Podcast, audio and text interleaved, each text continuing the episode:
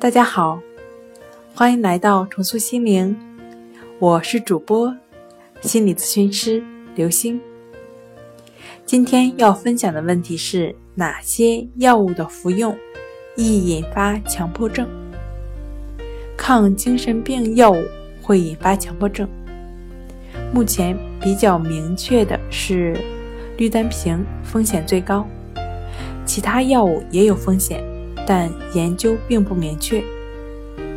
今天跟您分享到这儿，欢迎关注我们的微信公众账号“重塑心灵心理康复中心”，也可添加幺三六九三零幺七七五零与专业的咨询师对话。那我们下期节目再见。